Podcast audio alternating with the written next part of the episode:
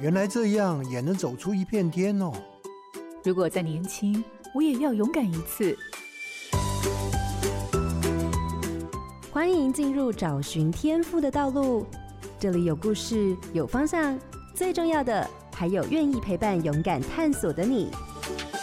我们一起让教育不一样。我是蓝伟莹。斯坦福大学没有校园的 Minerva 大学都有一个未来大学的愿景。台湾大学又怎么实践这个世界趋势呢？荧光焦点，未来大学的一步，创新领域学士学位学程，台大创新设计学院。台大提供学院不分系的学程，突破主修学系的框架，让学生透过自己选择与安排课程。完成自己大学课程的地图，这是实现未来大学的一个重要的尝试。其中引领的关键就在创新设计学院的创新领域学士学位学程。这个学程的课程共分为三个部分。第一个部分是跨领域能力的课程，包含设计思考、系统思考、生涯规划等课程，培养学生面对问题时需要的思考解决路径。而第二个部分是领域专长的课程，学生还是必须具备一定的专长。透过各个学系开设的课程模组，打稳一定的专业根基，最后再整合前面的两项学习，透过专题创造不一样的可能性。还有异地的研究，希望能够让学生离开台大校园的环境，在真实的场域里实践。透过打破过去大学在专业与场域上的限制，让大学的生涯更贴近未来发展趋势与生命意义的走向。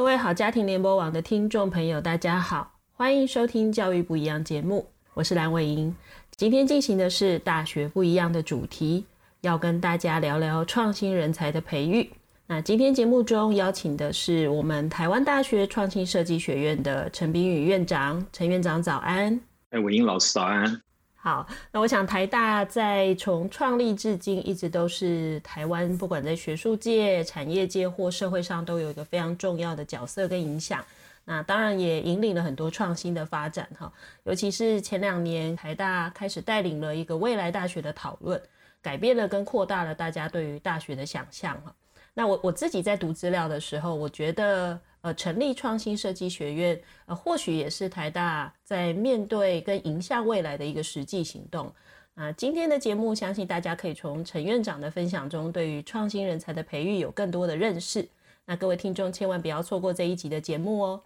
好。那我想，院长，我刚刚做了这样的介绍呢，您大概就可以知道呃，为什么我们今天特别要邀请您哈？尤其是我问了一些在台大工作的朋友们，大家都说陈院长其实对于台大未来的整个创新的方向或未来大学的方向，其实参与很深哈。当然，我们今天没办法谈到这么多，我想就先就所谓的创新设计学院的这个部分，请院长先跟我们说明一下。那台大当时为什么会想要设立这个创新设计学院呢？那它的初衷是什么？哎，好的，创新设计学院大概是在五六年前就创立了哈。那当时候其实是因为我们要做一个比较跨领域的教学，强调呃以设计思考为根本，然后希望鼓励同学们动手做去解决一些实际上的问题。那因应这个所谓的刚刚提到的未来大学这样子的一个想法。那所以，我们学院其实，在去年的时候有做一次的转型，希望是可以成为在台大校内的教育沙盒，可以做一些比较不一样的一个教育的形态的尝试啊。那所以，这个算是我们设立这个创新设计学院的想法，这样子。那呃，如果听众朋友有兴趣，都可以到网站上去看哈。其实我打开了这个网站以后，我发现哇，那个学院里头东西其实是非常丰富跟非常精彩的哈。那我我们一当然时间有限，就没办法都谈。其实院长如果想到什么，觉得直接跟我们推荐的，都可以告诉我们一些细节哈。那我要问一个比较严肃的问题哈，因为怎么说呢，就是呃，比如说院长刚刚有说，这个学院是五六年前可能就已经设立了。那我比较好奇的就是说，我们常会说教育应该走在社会发展之前。那我所谓好奇的意思就是说，当时这个学院的设立呀，您自己认为是因为社会已经出现了需求？我们来成立这个学院，跟里头相关的一些课程，还是事实上我们社会还没有真的实际的需求出现，但我们先预备了未来的人才，或甚至我们创造了一个被需要的人才呢？比较像是哪一种？哈，这个问题有点尖锐，对吧？其实学院的设立也好，或者整个未来大学的推动也好，坦白说，其实是慢的啦。应该说，这个社会，我们看是台湾的社会，或者是全世界的社会，哈。那我们看的是比较台大看的是比较 global 的，就是比较全世界的这样的一个社会的想法吧。其实台大做这些事情，坦白说是已经有点慢了啊。因为国外在这种所谓的高教的变革啦等等啊，其实他们做的比我们早的非常非常的多。呃，所以坦白说，我们做现在做这件事情是已经有点慢了。但台湾社会的话，因为对一些比较变动型的东西，感觉反应会慢一些些，所以可能在台湾来说，或许现在是刚刚好，也不一定啊，因为成绩太早，或许大家没有什么准备啊。那呃，我会觉得现在应该是还不错的一个时机啊，虽然我坦白说，我是我觉得有点慢。嗯。对，确实几年前台湾的高教还没开始做，我们常看到很多国外的资料，就发现好像很多大学都有这些让学生实际动手做啊，甚至去解决真实世界问题的一些相关的中心或课程。所以我也才会好奇说，哎，到底这样的东西是怎么发生的？哈，当然，也许就像院长说的，确实，如果台湾还没有这个需求，那我们太早做这件事，好像又很难被理解，哈。所以，也许在全球的脉络下，它比较晚；可是，也许在台湾的脉络里头，诶，它还是在一个刚好的时间点就出现了哈。那那刚刚其实我们讲了，就是学院里可能又有创新教育中心啊，还有社会创新研究中心，就有好几个中心。那里面又包含两个学程嘛，哈，一个创意创业的学程，呃，其实是三三个学程，我们现在有三个学程。啊，三个学程，哇，那。因为我自己在网页上看到有一个是创意创业学程跟一个领导学程。好，我自己比较感兴趣的是创意创业学程。好，那院长可不可以以创意创业的这个学程来看哈？因为它并不是一个真正独立的系嘛。对，呃，创意创业学程是呃，我们简称叫创创学程了哈。那创创学程是一个学分学程。它不是一个系，就是学生都是从各系过来的，所以他不会从这个地方毕业。所以这个学程它的整个操作跟运作，事实上比较像是我们组织的一些课程。可是，呃，老师可能是从不同的学系过来的，甚至从外面的夜师过来，是是这样的意思吗？哎，对对对，是的，是的。哦，那孩子们如果真的上了这个学程，他原来的学系该上的课还是必须完成，对吧？啊，当然，对，是的。哦，所以他是额外，就是说他今天自己愿意往前走，然后多做一些不同的涉猎或者跨出舒适圈，他自己承诺了一个事情，所以他就多做了这个学程里头的要求。那如果他完成他的学程，那他的毕业证书会长得不一样吗？啊、呃，不会啊，他毕业证书还是从他的原系拿到的，不过学程会再给他一份呃学程的毕业证书。好，有点像证明书。对对对对对对对，是是。那我这样说好了，就是因为这个学程其实也才从今年，应该说一百一十学年度开始甄选学生嘛。哎，没有没有，创创学程其实已经十多年了哦，它其实比学院更早。哦、那怎么甄选学生呢其实是另外一个叫做创新领域学士学位学程，那个学程就是可以让学生毕业的。哦，它就会变成是一个跟一般学系一样独立的学程就对了。哎、欸，对对对对对，是、哦、好。哎、欸，那我又好奇了，我一直岔来岔去 哈。我还是要说，哦，这个学院真的很庞大哈，就是大家真的可以上去看一下。台大真的做了很多新的事哈，包含刚刚院长说那个创创学程有十几年，我就有一点讶异，说哇，那糟糕了，我还真是没有跟上，因为 其实我自己一直觉得我已经。比较快在抓很多讯息了，结果也没有留意到这件事情哈，我自己有点讶异这样。好，那那像现在刚院长说的，就是今年开始招生的这个，所以这个是从大一进来就已经，呃，应该这样说，它是独立招生，还是一样要从原来已经别的系进来的学生里头再去做申请的呢？好，我稍微解释一下，这个我们叫做创新领域学士学位学程，好，呃，有点长哈，呃，所以我们也可以简称叫做创新学程，好了。那这个学程我们没有对外招生，也就是没有对高中生来做招生，好，我们只对校内做招生，也也就是说，学生进到了台大之后，不管你在哪一个系，你在升大二的时候，你可以申请转到这个学程来。嗯、那这个学程其实就是台大所谓的校学士的计划啊，嗯、也就是说，我们的目标就是希望学生进到台大之后，如果你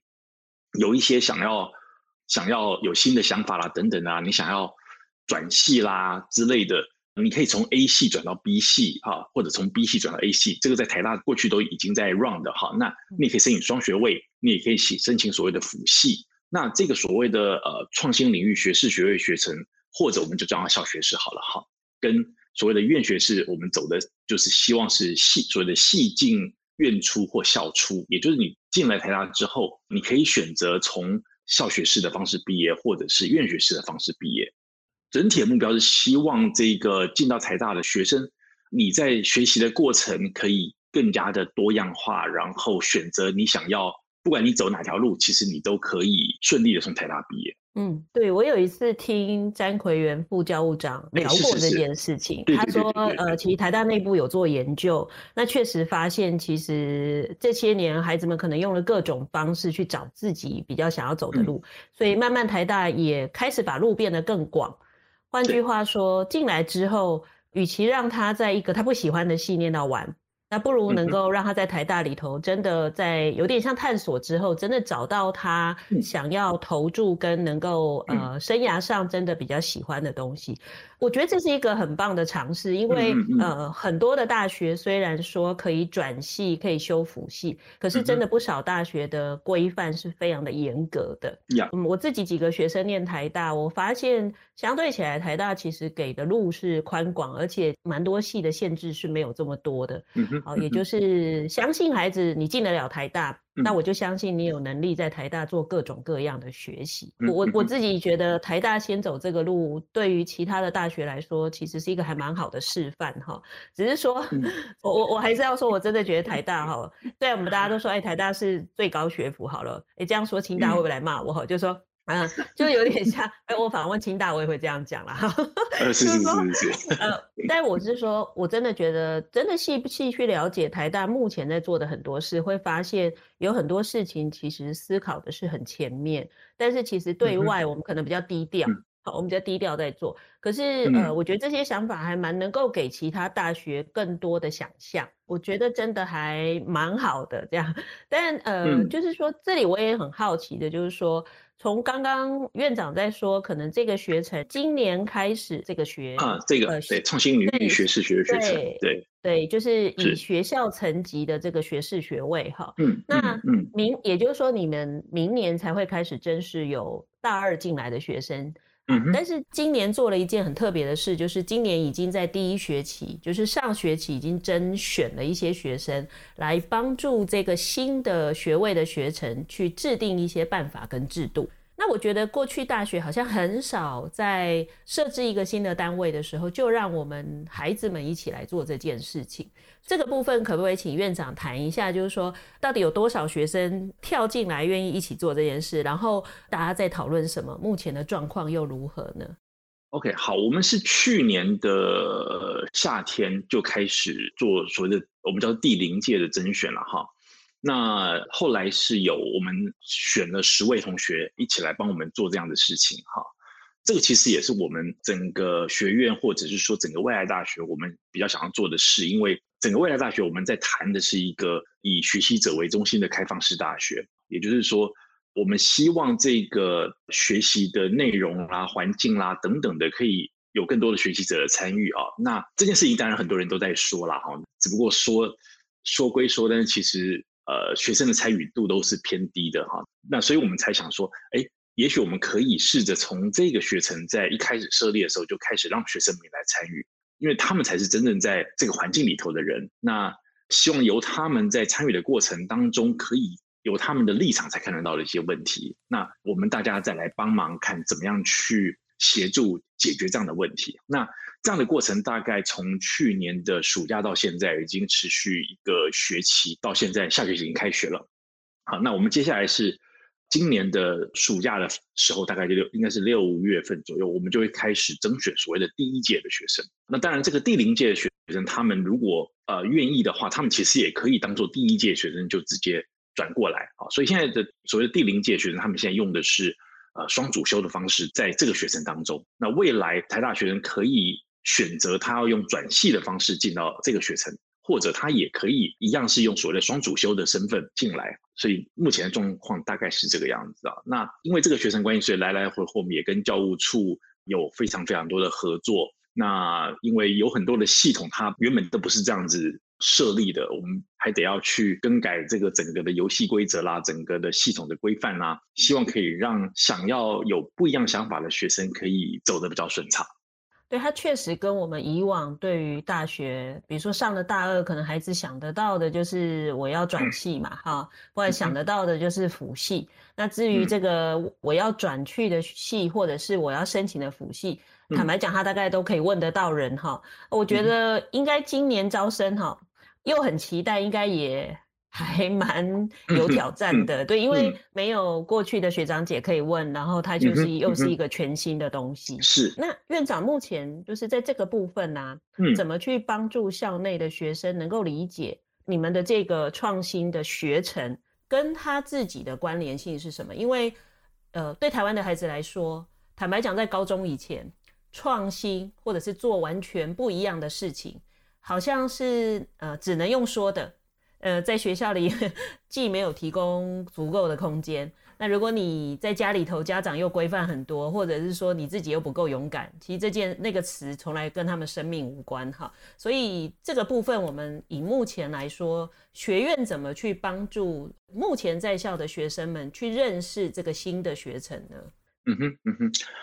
这件事情其实我在跟不管跟学生们讨论或者跟老师们讨论的时候，坦白说，我我还是有一点点在犹豫跟挣扎，到底我们应该怎么拿捏所谓的宣传尺度了哈。因为坦白说，所谓的创新领域学士学程在做的事情呢，是让学生去走一条跟你可以说跟其他人完全不一样的路。为什么这么说？因为我们叫做创新领域。那创新领域这四个字呢，我们其实是把它拆成“创”是一个动词，“新”是一个形容词。领域是一个名词哈，那也就是说，他要创造一个新的领域的概念。换句话说，在这个学程当中的学生，他跟其他的系不一样啊。也就是说，其他的系你如果问了 A、B、C，A、B、C 修的课不会差太多，大概就是选修不太一样。那但在这个学程当中的话呢，呃，学生有非常非常高的自由度。我们几乎是除了所谓的校必修的课程之外，可能每个学生的修的东西通通不一样，因为这个的。他的选修的自由度非常大，有的人可以选择偏文学类的，有人可能可以选择偏工程类，有人可能甚至可以选择就是两者合并的。那所以换句话说，他会变得一个很不一样的一个学系或学程的一个设计的方法。所以要到这个学程来的人呢，坦白说，他就是要就是一个他想要走自己的路的人，因为他很有可能他要做的事情是从来没有半个人做过的，他要修的课。也都跟他的学长姐完全的不一样，所以到这儿来是会有很多的同伴们，有很多的老师们会来帮助他们。但是这所谓的帮助，并不是那种所谓的手把手帮他把路都铺好了啊，希望他能够走在康庄大道上，并不是这个样子啊。因为他们要走的路，坦白说，我们可能也自己也都没走过，所以会变成什么样子，我们自己也不知道。我们能够做的，可能在旁边帮他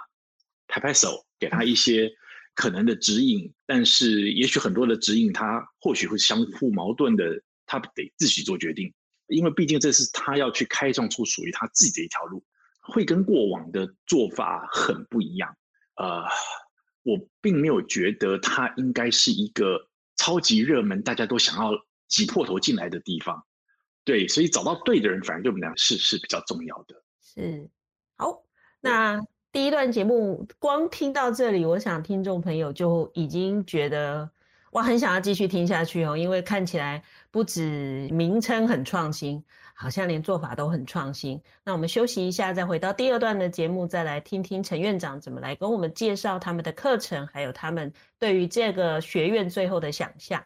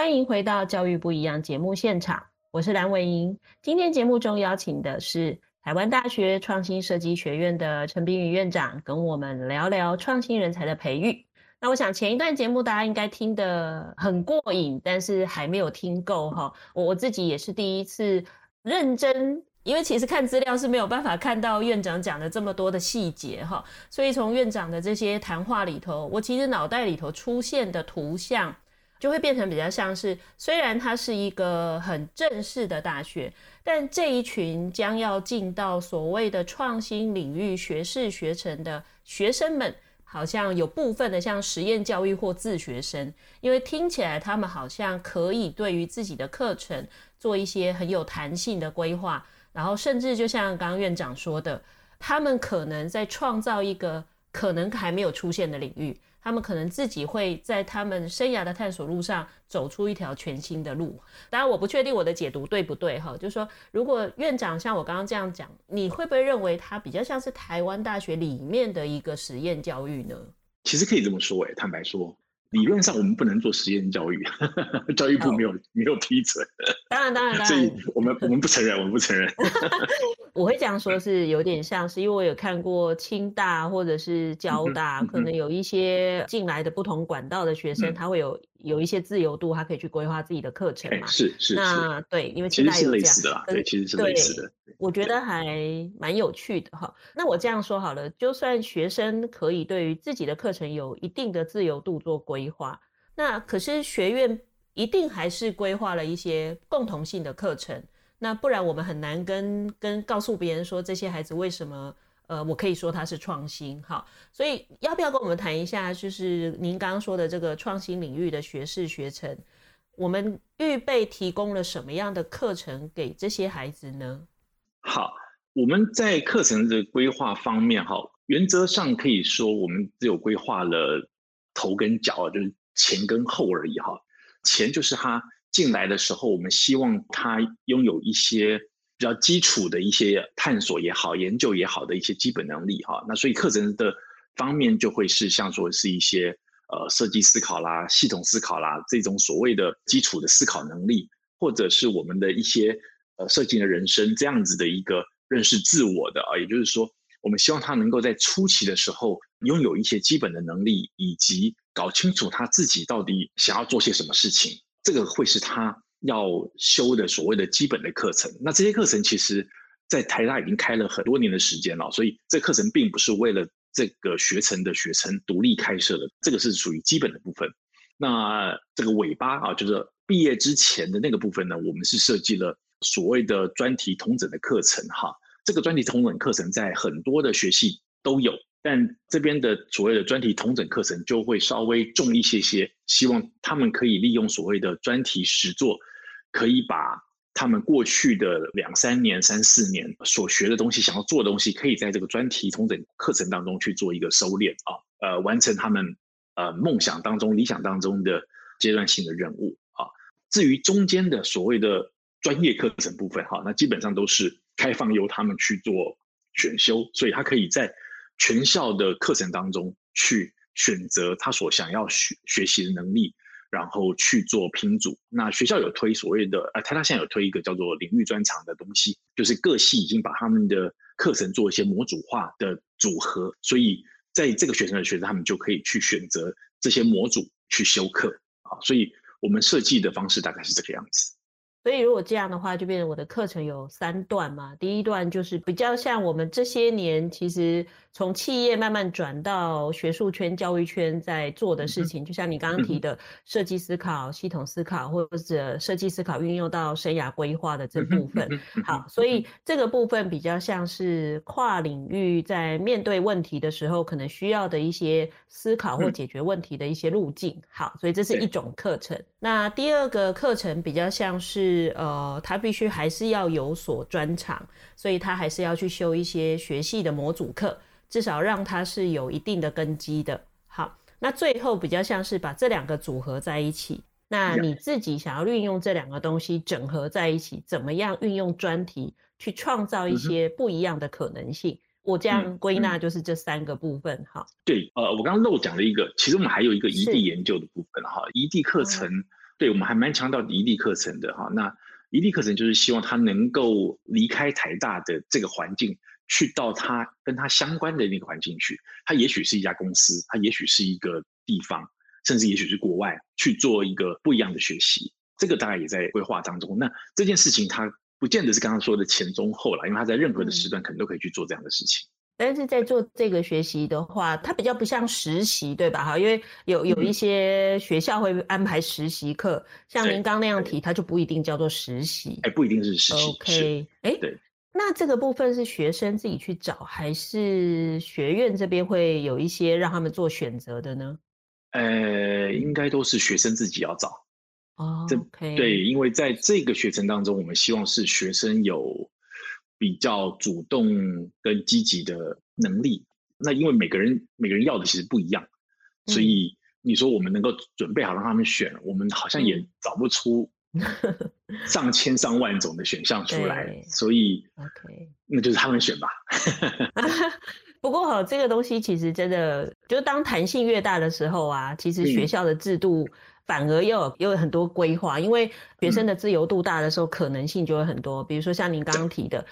异地学习，嗯，有些可能就像您去国外，诶，他可能他去国外的这半年或一年，他应该不是以休学的情况吧？他应该是在学。OK，那如果他去业界，他去业界，他想要异地学习，他也很可能那个他跟企业谈好的是，他真的在那里服务半年或一年，他才回来。所以像他们在做这种异地学习的话，就会变成他还是在籍的学生，还是他会以休学的方式呢？呃，我们目前想法还是用在籍的方式嘛，嗯、但就看时间长短。有些、嗯、因为呃，异地学习，我们现在目前想象的还是一个课程的方式。如果需要更长，也许他会选择休学，或者是用别的方式，也不一定。不过坦白说，因为目前还没有人去 做这件事情，我们还没有想到会怎么样。对。对只是因为最近、嗯、对这几年都是因为 COVID 的关系，所以反正大家也都出不了国，哦、所以设定上还没有实际的 case 告诉我们应该怎么去修改这样子的一个、嗯、一个想法，或者是用其他的配套来帮助他们这样。我我突然听完以后，我就很兴奋，很想帮我们协会 争取，有没有学生要来我们协会这样？也可以。对，因为其实很多单位也都是还在走新的路，所以其实哎，学生投入以后，确实可以有一些不同的看见哈。但但我我我这样说哈，呃，也有一点冒昧，就是我应该这样问：假如他他今天不到这个学程哈，他在自己的专业的系里头就可以修专业的课。那、啊、他也可以修共同的设计思考、系统思考的这些东西。嗯，可以可以。对，所以看样子不一定要到这个学程，也可以做这个事情。对，我就代替学生来问说，为什么一定要来这个学程？就是在这个学程，我可以多得到什么？嗯，嗯，OK，这个还是回到我刚刚说的所谓的创新领域，我们想做的事情了哈。那因为它叫做创新领域，的确你在你的本系当中，你也可以做很创新的事情。那但是你。呃，你所修的课程呢，可能大部分都会是系内的课，因为你要满足系的毕业条件的话，你大概会有很多的系上的必修或者系上规定的选修，你得要去修习。那当然，你有可能会利用少部分的选修的学分去修一些些跨域的不同地方的呃学分，呃，来去做所谓的创新。这样子的事情，其实我们也蛮鼓励的哈，其实也是 OK 的。那但是在创新领域这个部分的话，我们希望的是它可以比较做跨大领域或大范围的创新啊，也就是他所修的课程，虽然课程都还是来自于各系，不过它很有可能是我可能在电机系修了某些课，我可能又在公管系修了某些课，我可能在经济系又修了某些课，我可能在医学系修了某些课，然后他在最后的时候还利用这些他所修到的课程去做一个拼组。那因为他如果在这个学程当中的话，他就没有所谓的原来科系的一个限制，所以他可以不需要把原来系上所规定的课给修完，他可以只修大半，他可以只修一半，嗯、那剩下的可以由其他的科系来提供协助他来做创新，有点像是孩子们在很多不同的课里头慢慢去发现这些东西连结之后能够产生的新的可能。然后就会出现您所谓的，哎，这群孩子们可能最后可能会发现，会走出一条老师们也没有想象过的路。是啊，是，我觉得比较会是这样，对。对，呃，其实我还蛮期待的哦，因为像我们在讲的，就是说、嗯、这个世界不需要所有的人都是走新的路的人。但这个世界一定需要有一些人是走出新的路的人，嗯呃、才有可能带着我们去可能面对一些比较难解的一些全球问题，对，去创造人类更多的可能性哈。那我我想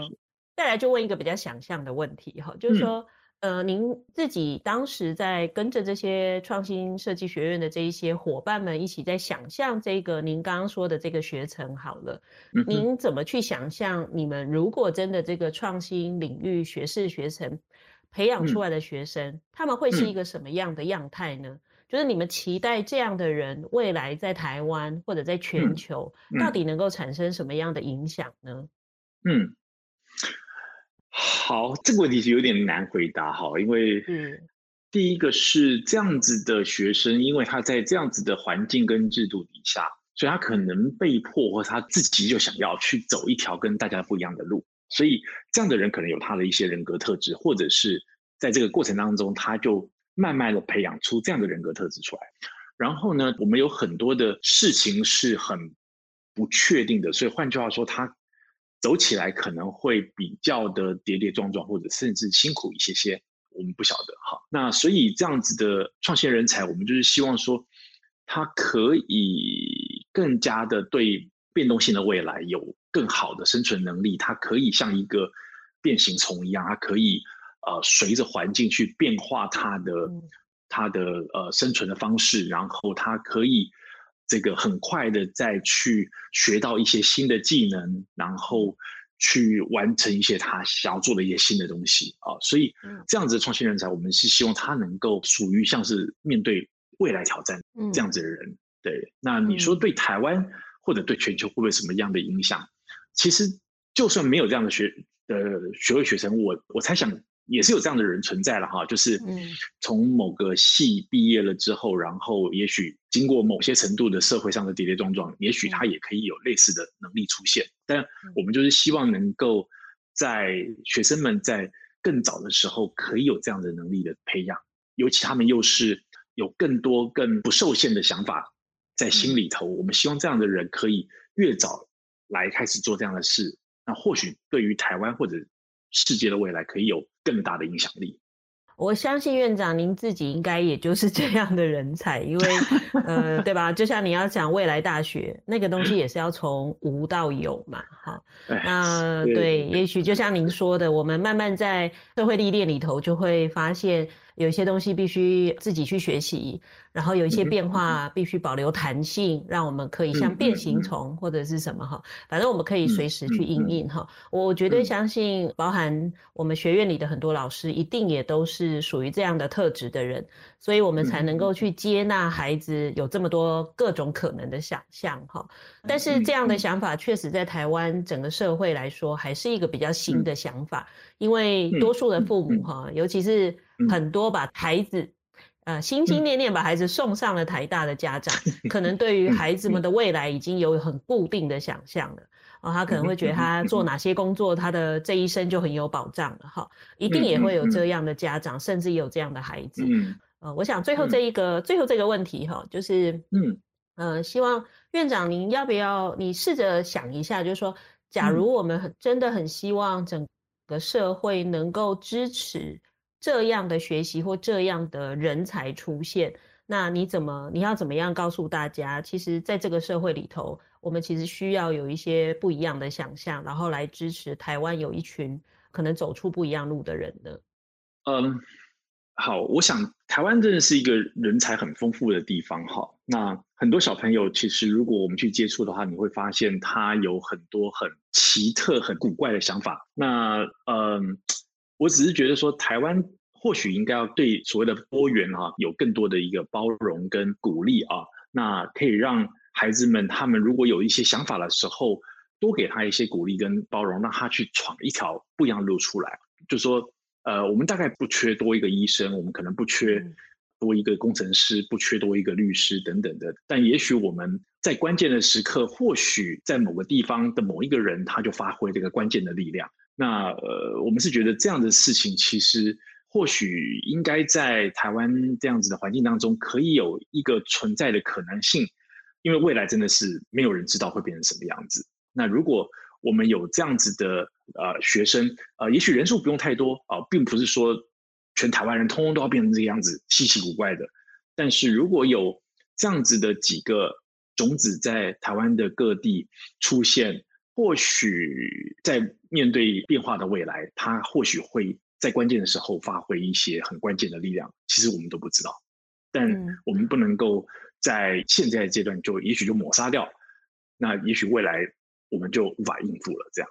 真的很谢谢院长 今天的受访哈。其实刚刚最后一段我自己听了，虽然院长好像很自然的在说了一些想法，但我其实听的有点是蛮感动的哈。原因是其实它就是我们教育根本要做的事情，就是说孩子们有很多样态。那我们可能过去有很多制式化的管道跟路径，所以我们很能够接受那个我们预期中的孩子。但是这个世代的孩子越来越不一样，那就好像这个世代的挑战越来越超乎我们的预期。所以同样的，在教育圈，在教育现场。呃，是不是有可能能够给更多的孩子更多的可能性？哈，那我觉得真的，如果您自己的孩子，哈、嗯，就说听众们有你自己的孩子，你身边有这样的孩子出现，我觉得他是非常需要有人能理解他，甚至鼓励他的。哈，那如果大家都能够对于这样的孩子给予更多的支持，呃，也许有一天这个生命就不同。当然，也许因为他的生命不同，诶，我们的生活就会因着他而有不同。哈，就像刚刚院长说的，他也不好意思。太大力的招生，